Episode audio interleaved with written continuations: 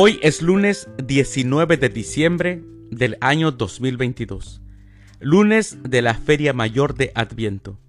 El día de hoy, en nuestra Santa Iglesia Católica, celebramos a San Anastasio I, a San Urbano V, a San Gregorio, a Santa Susana, a San Hilarión de Georgia, a Santa Eva y también al Beato Urbano V. Las lecturas para la liturgia de la palabra de la Santa Misa del día de hoy son, primer lectura, el nacimiento de Sansón es anunciado por un ángel. Del libro de los jueces capítulo 13, versículos del 2 al 7 y del 24 al 25. El Salmo responsorial del Salmo 70, que mi boca, Señor, no deje de alabarte. Aclamación antes del Evangelio. Aleluya, aleluya, retoño de Jesé, que brotaste como señal para los pueblos, ven a librarnos y no te tardes. Aleluya. El Evangelio es de San Lucas. Del Santo Evangelio según San Lucas, capítulo 1, versículos del 5 al 25.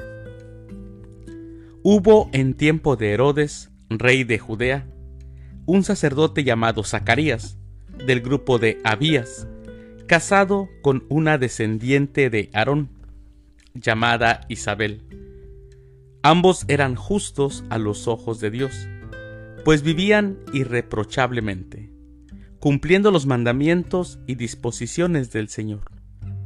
Pero no tenían hijos, porque Isabel era estéril, y los dos de edad avanzada. Un día en que le correspondía a su grupo desempeñar ante Dios los oficios sacerdotales, le tocó a Zacarías, según la costumbre de los sacerdotes, entrar al santuario del Señor para ofrecer el incienso, mientras todo el pueblo estaba afuera, en oración, a la hora de la incensación. Se le apareció entonces un ángel del Señor, de pie, a la derecha del altar del incienso.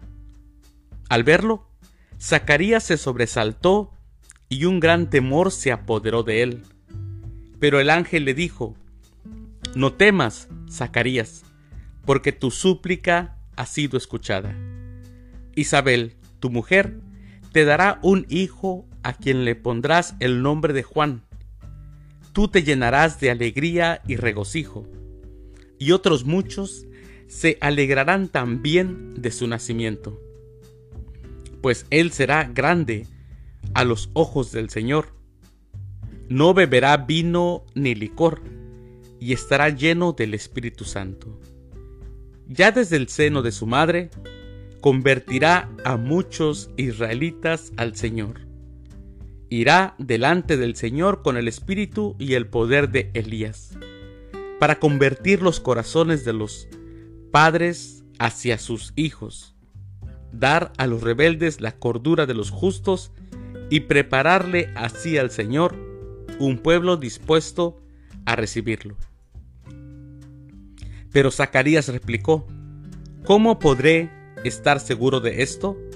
Porque yo ya soy viejo y mi mujer también es de edad avanzada. El ángel le contestó, yo soy Gabriel, el que asiste delante de Dios. He sido enviado para hablar contigo y darte esta buena noticia. Ahora tú quedarás mudo y no podrás hablar hasta el día en que todo esto suceda, por no haber creído en mis palabras, que se cumplirán a su debido tiempo. Mientras tanto, el pueblo estaba aguardando a Zacarías y se extrañaba de que tardara tanto en el santuario. Al salir no pudo hablar, y en esto conocieron que había tenido una visión en el santuario. Entonces trató de hacerse entender por señas y permaneció mudo. Al terminar los días de su ministerio, volvió a su casa.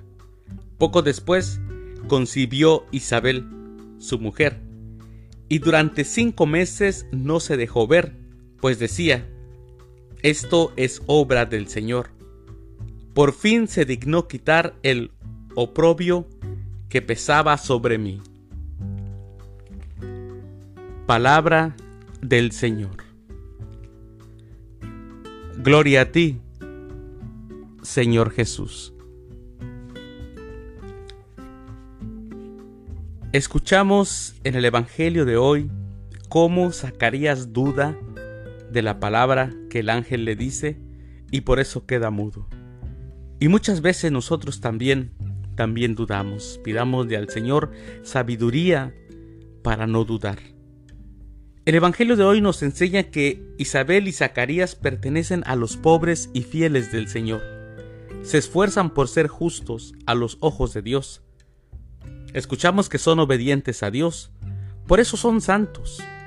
El pasaje del Evangelio nos cuenta el inicio de la historia de Juan el Bautista. Mientras se adora a Dios en el templo, llega por medio del ángel la noticia del cielo. La oración de Zacarías fue escuchada. Mis hermanos, con el Bautista termina el tiempo de la promesa de Dios y comienza ya el tiempo del cumplimiento. Dios elige el nombre del niño, nombre que indica la misión y el poder que tendrá. Su nacimiento traerá alegría a todos los fieles que esperaban el cumplimiento de las promesas, que era desde hace muchísimos años. Este niño estará lleno del Espíritu Santo, por eso será profeta anunciador de la palabra y de la voluntad de Dios. Así que se inicia el cumplimiento. Lo que Dios había prometido con Juan el Bautista ya inicia.